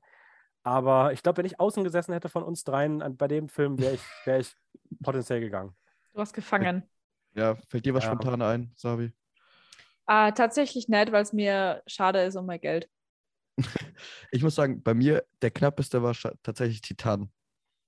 Überraschenderweise, weil ich liebe Titan. Aber nach den ersten 15 Minuten war ich kurz davor rauszugehen, weil es nicht, weil ich ihn schlecht fand, weil es einfach zu viel war für mich in dem Moment. Ja, krass. Verständlich. Irishman vielleicht noch, aber da konnte ich meine Beine nicht mehr spüren, deswegen. Aber ich glaube, da war es mehr nicht ein Problem von rausgehen, sondern einfach vom Einschlafen während dem Film. Ja, Ja, stimmt auch wieder. Ähm, okay, so, was haben wir noch? Wir müssen jetzt mal ein bisschen weg von den Horrorfilmen. Ich glaube, da gibt es jetzt auch keine größeren mehr. Ähm, oder irgendwelche, die so in diese ich Richtung was. gehen. Ich habe was. Ähm, ich habe mir nämlich von der aller, allererste, der auf meiner Liste steht, einfach von der, weil es nach Datum sortiert ist, ist R.M.N. von Ja. äh, Christian Mon Mongi, Mongeon. Ein, einem rumänischen Regisseur, glaube ich. Genau, deswegen, ich fühle mich meiner Herkunft natürlich auch sehr, sehr, sehr verbunden. Nein, Schwachsinn. Aber ähm, ich weiß, dass er ähm, den äh, rumänischen Film gemacht hat, vier Monate, drei Wochen und zwei Tage. Und der steht schon seit Ewigkeiten auf meiner Watchlist. Und ich weiß, dass er die Thematik hört sich interessant an und ich bin sehr gespannt auf den. Und ich will einfach zumindest irgendeinen Film mal von denen mitnehmen. Der ist, also ähm, vier Monate ist wirklich herausragend. Also Okay. ich finde, das ist eins der äh, besten europäischen Dramen, die ich so kenne. Hast du den Ähm, da? Ja. Yes. Ähm, deswegen auf den mal gleich ich- auf. Auf den freue ich mich tatsächlich auch sehr. Ich finde, das klingt auch interessant. Also es geht um einen Mann, der seine Arbeit in Deutschland kündigt und zurück in sein multinationales Dorf in Transsilvanien irgendwo zurückkehrt, ähm, wo dann wiederum selbst auf einmal ähm, Arbeiter aus, ähm, ich glaube, irgendwo aus Afrika kommen und es dann um, zu Anspannung in der Gemeinde kommt. Also es geht um Rassismus, aber auch aus einer Perspektive, wo man das vielleicht nicht kennt. Ähm, und ja, der kann schon gut inszenieren. Also Ja. wie gesagt, auch diese ähm, krasse Thematik in dem vier Monate, wenn der das auf einem ähnlichen Level äh, hier hinbringt, dann ist das auf jeden Fall ein richtiges Highlight. Ja, vor allem, so wie Okay. ich es verstanden habe, geht es ja um diesen Konflikt in der Moral zwischen West- und Osteuropa. Genau. Und das hatte jetzt auf, auf zeitgeschichtlichem Hintergrund eine ganz andere Aktualität Mhm. mit Ja, der voll. Ukraine. Also ich, da, also da auf den freue ich mich tatsächlich auch sehr. Also ähm, ich weiß nicht, wie, wie seid ihr denn generell so aufgestellt? Also ich glaube, was halt immer auch große Filme bei der Biennale sind, sind ja schon auch meistens Dramen. Ähm, seid ihr da potenziell ähm, für zugänglich oder seid ihr eher, dass ihr sagt, okay, eins reicht oder so, auch bei der Biennale, man darf es jetzt nicht übertreiben? Also wo kann man sich Sachen anschauen, wenn nicht auf der Biennale, oder? Also ich muss sagen, Das das natürlich auch, ja. beste, das beste Genre, das es gibt, ist Drama, meiner Meinung nach. Also ist Ja, aber so es- mein. Aber ist natürlich die Frage, ob in, ob in sage ich mal, zehn Tagen ähm, es dann vielleicht auch irgendwann zu viel wird, weil Ich sag mal so, ich schaue dadurch, dass ich generell jetzt auch in dem, oder wir alle drei in diesen Horrormodus irgendwie gefangen sind, ähm, habe ich in der Zeit sowieso so wenig Dramen geschaut, dass ich mir auf jeden Fall diese zehn Tagen schon vo voll stecken werde mit Dramen. Ich, ich, ich finde das ist das beste Genre auf jeden Fall. ja, Und ich. In jedem. Genre vertreten. Ähm, dann würde ich nämlich mal ganz gerne noch so zwei, drei größere Dramen durchgehen, die so auch vielleicht mit die im Vorhinein jetzt bestbewertetsten Filme, wenn man so nach Kritikerspiegel geht, ähm, sind, die jetzt so laufen. Und das ist zum einen äh, Woman Warte, Talking Ah, okay. Ja. Nee, von Sarah. Sarah Polly. Ich glaube, der steht bei 4,0 oder 4,1 zumindest bei Letterbox. Ähm, müsste damit, glaube ich, der höchste sogar sein von den Filmen. Ähm, Woman Talking, wo es wohl irgendwie um verschiedene Frauen geht, die irgendwo in so einer menolithischen, Meno, mennonitischen Gemeinde, irgendwas Religiöses, ähm, in der Scheune zusammenkommen zum Reden und ähm, sie die Zeit nutzen müssen, weil Männer demnächst zurückkehren, die sie schon jahrelang betäubt und vergewaltigt haben. Basiert wohl auf einer wahren Geschichte aus dem Jahr 2010 irgendwie oder zumindest auf wahren Ereignissen angelehnt. Und ich finde, der Cast ist halt komplett krass, weil neben Ben Whishaw, wahrscheinlich auf der, ich sag mal, eher bösen Seite, sind, ähm, es sind acht Frauen und drei Namen sind mir direkt ins Auge gestochen. Das sind Frances McDormand, Jessie Buckley und Rooney Mara, What? ähm, was ich einfach eine absolut geile Kombi finde. Also, Hab ich, das habe ich gar nicht. Ich habe irgendwie nur das Bild angeschaut auf Letterboxd und dachte mir so, ah, okay, ich kenne keinen davon. Regisseurin sagt mir nichts. Willkommen, landet trotzdem auf der Liste. Als ob die da mitspielen. Das habe ich gar nicht mitbekommen. Ja, was mich da allerdings ein bisschen nervt, ähm, ist, dass die bei der Biennale-Seite, und da auch mal echt eine kleine Kritik, ähm, Mhm. da schreiben immer verschiedene Leute die Inhaltsangaben. Und bei zwei Filmen ist mir das jetzt aufgefallen, nämlich bei Woman Talking und auch bei After Sun, was dann auch einer der großen Filme ist von Charlotte Wells, ähm, hat einfach in der Inhaltsangabe im letzten Satz das Ende gespoilert. Was? Also die haben einfach, beim einen haben sie geschrieben, ich werde es jetzt nicht wiederholen, aber da haben sie wirklich geschrieben, die Geschichte kulminiert im Finale in einer Szene, die das und das zeigt. Und ich denke halt so, What the hell? what the fuck? Und beim anderen stand halt, ähm, das Ende, das so und so in Aussicht steht, ist noch, ähm, müsste vielleicht in der Realität auch umgesetzt werden. Also schon sehr deutlich gemacht, auf was das hinausläuft. Und das finde ich wirklich meinerseits, ich weiß es nicht, habe die Filme noch nicht gesehen, so, ähm, aber sollte das am Ende wirklich zutreffen, ist das für mich tatsächlich echt ein ziemliches No-Go. Und ähm, ich weiß nicht, ich finde, klar, man kann was über die Filme schreiben, aber ich finde so Ende irgendwie, auch wenn man es nicht direkt spoilert, aber so umschreibt und nahelegt, finde ich, ist echt ein Unding. Also Ja. Finde ich ein bisschen schade. Muss nicht sein. Haben die anderen Inhaltsangaben besser gemacht. Vielleicht hört er die Ähm. Biennale zu und nimmt es dann nächstes Jahr ins, in das Programm neu auf. So. Und apropos Zuhören, das nächste Drama, Der Listener von Oh, Steve Buscemi. Bus, wie spricht man dann Ja. aus? Buscemi? Steve Steve Buscemi? Ich, ich bin mir auch, das auch eine, bei dem wäre ich mir nie sicher. Ähm, ja, da habe ich mir gar nichts so rausgeschrieben. Um, um was geht's denn da? Das ist eine gute Frage. Ich finde nur Steve Buscemi als Director irgendwie interessant. Hey, Sami, ähm, ganz ehrlich, viel zu ähnlich. Ich habe mir den auch, ich habe einfach nur gesehen, der Listener, Steve Buscemi, und habe ihn mir rausgeschrieben. Ich habe mir nichts dazu angeschaut, Okay, es- aber ich habe kurz nachgeschaut und es geht anscheinend um irgendeine Freiwillige, die irgendwo in einer äh, kleinen Army äh, arbeitet und es geht um das darum, dass sie halt Telefonate annimmt von alle möglichen Leute, die sich halt irgendwie alleine oder broken oder lonely fühlen, so wie es die Beschreibung sagt. Okay. Das ist, glaube ich, fast die Handlung von Scream 4, oder? ähm, ich gucke gerade mal, der hat auch schon Filme gemacht, ne? Tatsächlich. Ja. Wusste ich nicht. 1996, Trees Lounge spielt auch die Hauptrolle, aber auch Regie geführt. Ähm, Animal Factory 2000, Interview 2007. Ich weiß nicht, ob das alles Spielfilme sind. Doch, müssten alles Spielfilme sein. Aber der macht ab und an mal was. Auch gar nicht so unerfolgreich. Also, ja, okay. Ähm, ich finde es immer cool, wenn so Leute, die man eher aus dem ähm, Acting-Bereich kennt, auf einmal Regie führen. Mhm. Ähm, Ich glaube, Mathieu Almaric ja dieses Jahr auch, den kennt man ja auch eher als Schauspieler, der jetzt auch Mhm. seine, ich glaube, Zorn 1, Zorn 2, Zorn 3 ist es. Weiß jetzt nicht, was da geht, hat mich jetzt persönlich nicht so interessiert, aber ähm, finde ich trotzdem cool. Der Ja. saß letztes Jahr in der Biennale, auf der Biennale hinter mir. Im Echt jetzt? Kino, ja, in, äh, in French Exit habe ich gesehen. Und äh, der saß wirklich genau hinter mir. Ähm, der hat auch gesehen, dass ich ihn einmal angeguckt habe, weil ich mir erst nicht sicher war und ihn mega angestarrt habe. Und ich habe mich so smooth umgedreht irgendwie und er hat mich aber tatsächlich einfach komplett angeguckt. Und ähm, der hat eine richtig krass laute Lache. Also der hat wirklich, der, der hing da auch wie sonst was. Und der hat sich in diesem Film so amüsiert und der hat wirklich den ganzen Saal alleine unterhalten. Aber es hat es großartig gemacht. Also es war ein tolles Wie Finale-Erlebnis. cool. Ähm, Der Film? ja. Film war auch cool. Ich fand French Exit tatsächlich positive Überraschung. Also, der hatte mit dem auch nichts zu tun, der hat sich ihn einfach angeguckt. Also, der wird wahrscheinlich dieses Jahr dann auch wieder in dem einen oder anderen Film zu sehen sein. Mhm. Ähm, Wir haben noch einen großen gar nicht erwähnt. Und ich dachte, das wolltest du auch vorhin sagen. Und zwar Armageddon Time von James Gray. echt, würdest du den als großen bes- beschreiben? Schon, oder? Ich meine, allein so ein großer amerikanischer Film, ich hätte schon gesagt, dass das einer der größeren ist. Ja, Um gut, was der geht's denn? Das ist eine gute Frage.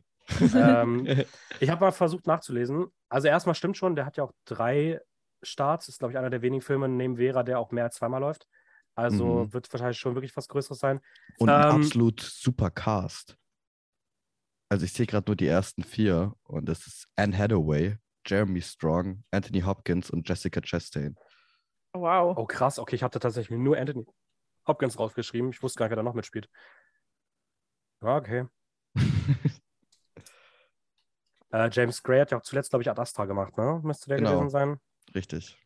Also ich, ich habe mir, wie gesagt, mal versucht, was durchzulesen. So richtig schlau bin ich nicht geworden. Also es soll wohl irgendwie eine Geschichte sein über so Familienstärke, Freundschaften, American Dream, Mhm. Teil autobiografisch, die Geschichte von James Gray selbst, der irgendwie so einen, ähm, ja, so eine Lebensweisheit von seinem Großvater mit auf den Weg bekommen hat und dann später auch in so eine Freundschaft mit so einem afroamerikanischen Jungen aus New York gerät und das irgendwie prägend war, keine Ahnung. Also irgendwie, Ja. irgendwie sowas.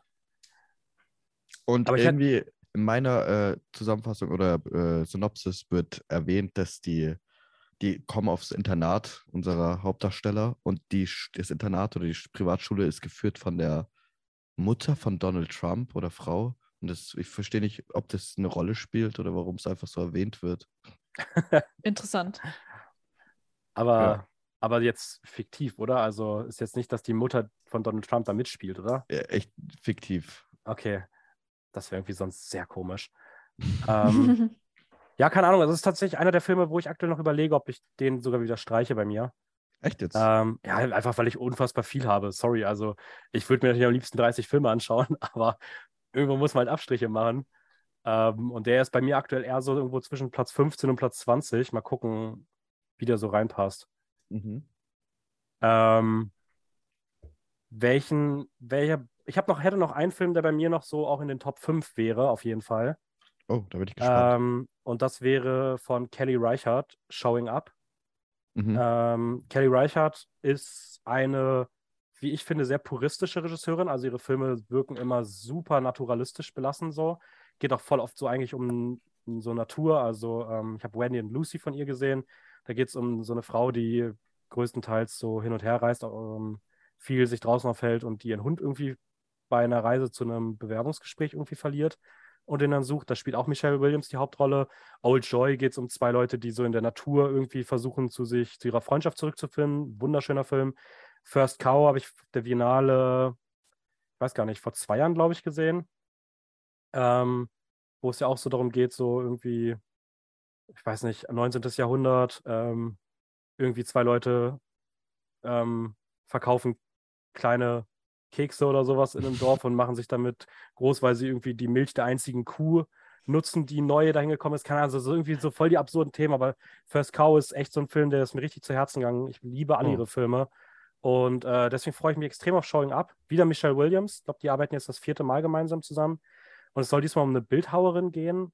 Ähm, in den letzten Wochen vor ihrer Galerieausstellung. Es soll Drama mit einem jede Menge Herz, Humor sein und der klingt cool. Und ich weiß nicht, Kelly Reichardt ist für mich so ein äh, wenn nicht auf der Biennale, wo soll ich das sonst mir anschauen? Also ähm, auf den freue ich mich tatsächlich sehr. Also ist so vielleicht das Drama, auf das ich mich am meisten freue. Sehr cool, dann kommt er auf jeden Fall auf die Liste, oder? Ja, ich kommt auf jeden Fall auf die Liste. Ja. Ich muss auch sagen, irgendwie dieses Jahr auf der Biennale sind so viele Regisseure und Regisseurinnen, von denen ich viel oft was gehört habe, aber noch keinen Film gesehen habe. Und da ist Kelly Reichert oder Reichert eine davon. Aber ich, ich, ich weiß noch nicht. Ich bin mir noch nicht ganz sicher, ob ich ihn mir anschauen werde. Ah, der, der, der, der wird dir sehr gefallen. Also ich glaube, du, Meinst du? du wirst, also du wirst diesen Regiestil von ihr, glaube ich, sehr, sehr mögen. Ich glaube, dir würden auch alle anderen Filme von ihr extrem gut gefallen. Weil ich habe oft, oft, ich habe Mubi, auch so ein Streaming-Dienst, der eher so internationale ähm, Arthouse-Filme im Programm hat. Und da war Kelly Reichardt jetzt eine lange Zeit ihre Filme im Programm und ich habe mich immer so ein bisschen gescheut, weil ich mir dachte, oh, so naturalistisch oder so und ich weiß nicht. Nein, die ist, schon, okay. die ist schon sehr, sehr cool. Also ich ähm, werfe die gerne mal in den Topf mit äh, sowas wie Celine Sciamma. Oh, jetzt hast Also, du was Großes gesagt.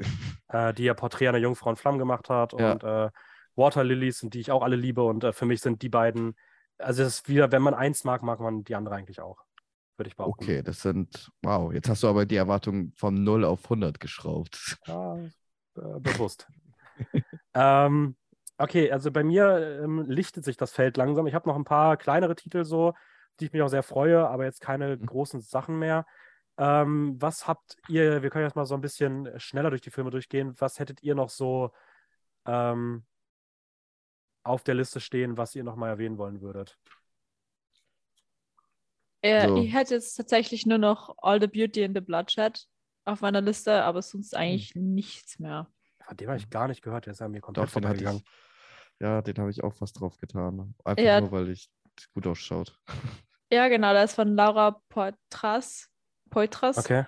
Und ja, ich habe keine Ahnung, um was es geht. Er schaut cool aus und der Titel klingt cool.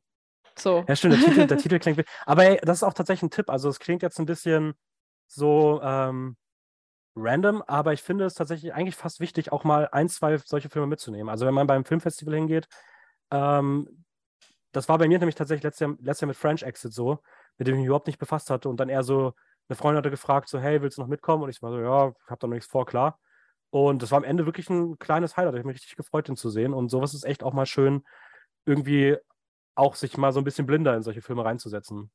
Ja, das ist ja das Coole an einem Filmfestival. Man muss ja nicht die Autobiografie von jedem Regisseur, der da jetzt kommt, irgendwie durchlesen und auswendig kennen, sondern dass sie einfach in so Filmerlebnis reinstützen, reinstützen und schauen, wer da nur da so dabei ist und wie der Film ankommt. Generell so das Feeling von einem Saal so frisch erleben, ohne dass man irgendwelche Vorurteile oder irgendwelche Eindrücke vorher schon mitnimmt.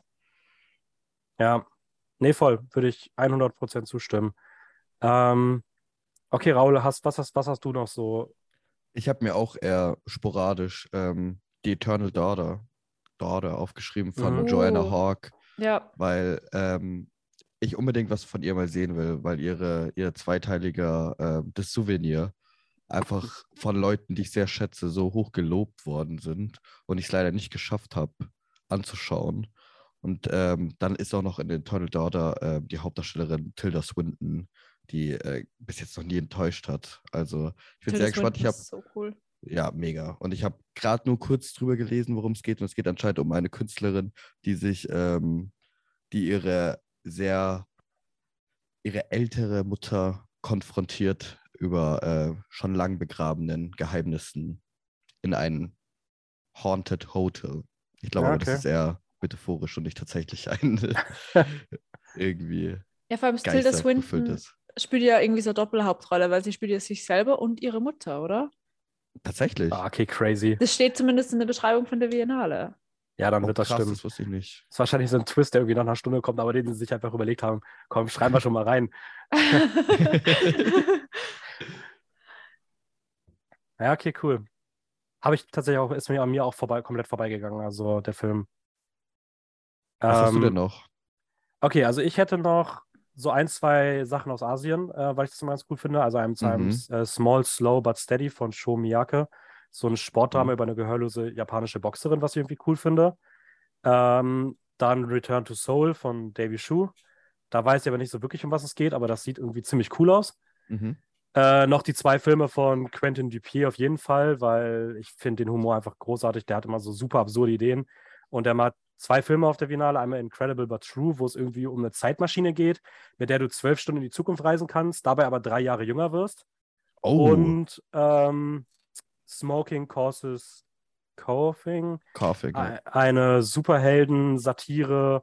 Ähm, die Leute sehen aus, wir haben bei dem Slash Festival gab es einen Trailer, wo auch so, so, das sah so ein bisschen aus wie so, keine Ahnung, Godzilla-mäßig und irgendwie sehen die hier aus wie solche komischen Roboter, Superheldenwesen und äh, super absurd und ich habe mir die Beschreibung durchgelesen und es klang einfach nach gar keinem Konzept, aber das fand ich großartig. ähm, Allein Superhelden-Satire. Wenn ich das höre, bin ich, ich bin bereit dafür. Ja, voll. Äh, dann habe ich noch Close von Lucas Dawn, der ist auch Mhm, extrem gut auch. bewertet. Aber äh, der hat auch schon, der hat auch den Film Girl gemacht, der auch nicht schlecht bewertet ist, den ich aber furchtbar, furchtbar fand, weil ich seine Wow. Ideologie dahinter ähm, nicht gefühlt habe. Und deswegen bin ich da noch so ein bisschen hin und her gerissen. Und der letzte Film, den ich noch erwähnen wollen würde, weil ich dem auch ein bisschen Raum noch geben wollen würde, wäre No Bears von Jafar Panaha, Panahi. Ähm, eine autobiografische Geschichte, ein iranischer Regisseur und Filmemacher, ähm, der so auch seine eigene Lebensgeschichte hier ein bisschen verfilmt hat. Er hat ein Arbeitsverbot im Iran bekommen, dass er keine Filme machen darf, hat sich trotzdem in der Grenzregion mit seinem Team niedergelassen und hat dort halt Filme gedreht ähm, über soziale Kontrolle, künstlerische Freiheit und ähm, er selbst ist, hat hier Regie geführt, spielt auch die Hauptrolle und sitzt mittlerweile aber selber äh, im Gefängnis, sechs Jahre lang, wegen, wie es genannt wurde, Propaganda gegen das Regime. Mhm. Und ähm, ich weiß nicht, ich musste direkt so ein bisschen auch an Holy Spider denken. Ja. Und ähm, weiß nicht, der ist bei mir tatsächlich extrem stark gestiegen, den will ich unbedingt sehen.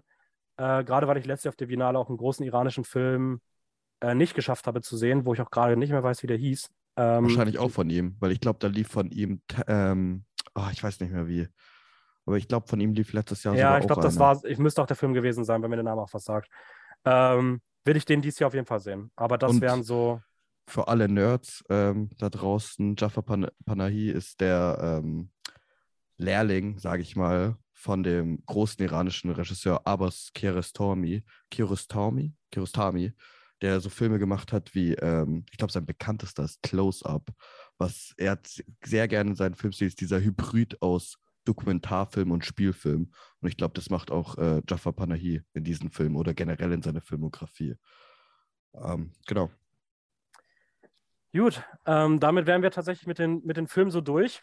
Ähm, was ich so als abschließend, ab- abschließende Frage, ich hätte noch zwei abschließende Fragen. Zum ersten Mal, seid ihr mit dem Programm zufrieden? Ich vermisse ehrlich gesagt ein bisschen Pearl.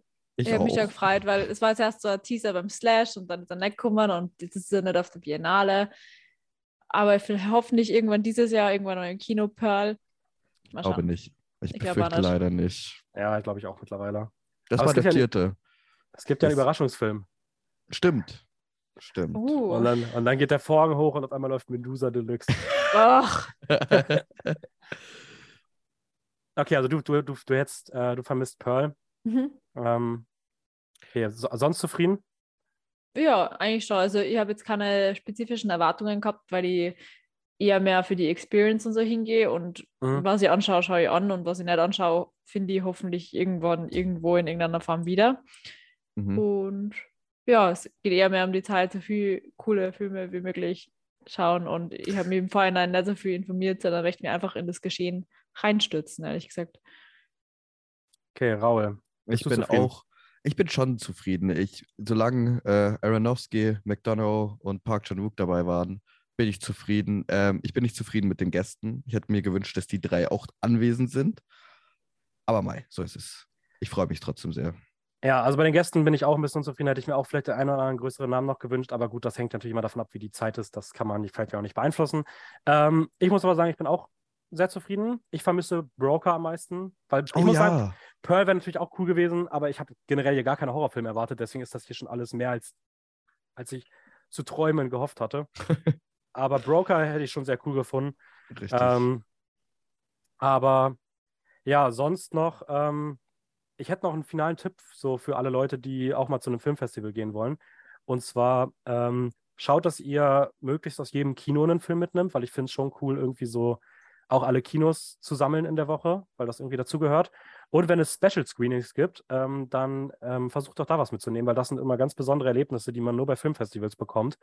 Wie beispielsweise hier das Late-Night-Screening, aber vor allem das Frühstücksscreening. Mhm. Also morgens um 6.30 Uhr auf einem Filmfestival einen Film zu gucken.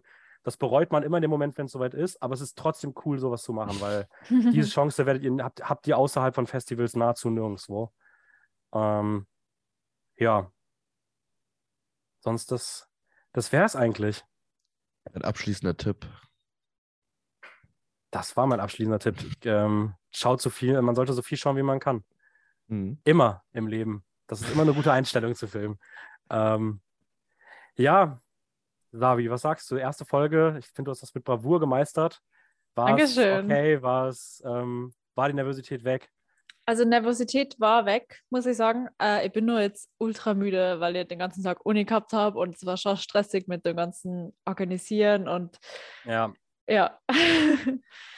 ich, ich verspreche dir, dass das in den, äh, ab den nächsten Folgen entspannter wird. Das ist irgendwie die neue Tradition. Wie gesagt, wenn man das erste Mal eine Folge macht, muss das gefühlt immer ein organisatorisches Online. Chaos werden.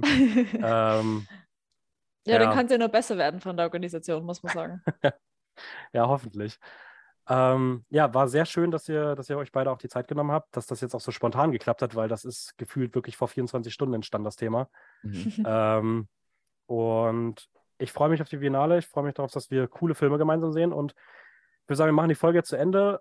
Aber wir werden ja heute noch ein bisschen planen, was wir sehen wollen. Ähm, ja, das richtig. besprechen wir aber mal im Nachgang. Demnach. Ähm, schön, dass ihr eingeschaltet habt. Nächste Woche geht es dann versprochen los mit äh, dem wirklichen Horrormonat. Und äh, wir reden über ein bisschen Horrorfilme. Und ähm, ja, ich weiß gar nicht, dass ich das mache, weil normalerweise ja, immer die hallo. letzte Worte hat die Person. Ja, natürlich. Aber ich würde jetzt mal sagen, dann verabschiede ich mich mal. Raul darf noch was sagen und die letzten Worte hat dann Savi. Oh je. Also ich, ich, äh, ich verabschiede mich einfach jetzt in diesen Worten, indem ich das jetzt übernehme und sage, die letzten Worte hat die Savi. Ja, danke. Wir sehen uns dann das nächste Mal bei irgendeiner Horrorfolge mit mir, auf jeden Fall, weil ich bin eigentlich ein Horrorfan. Ähm, und viel Spaß auf der Biennale. Ciao, ciao. Tschüss.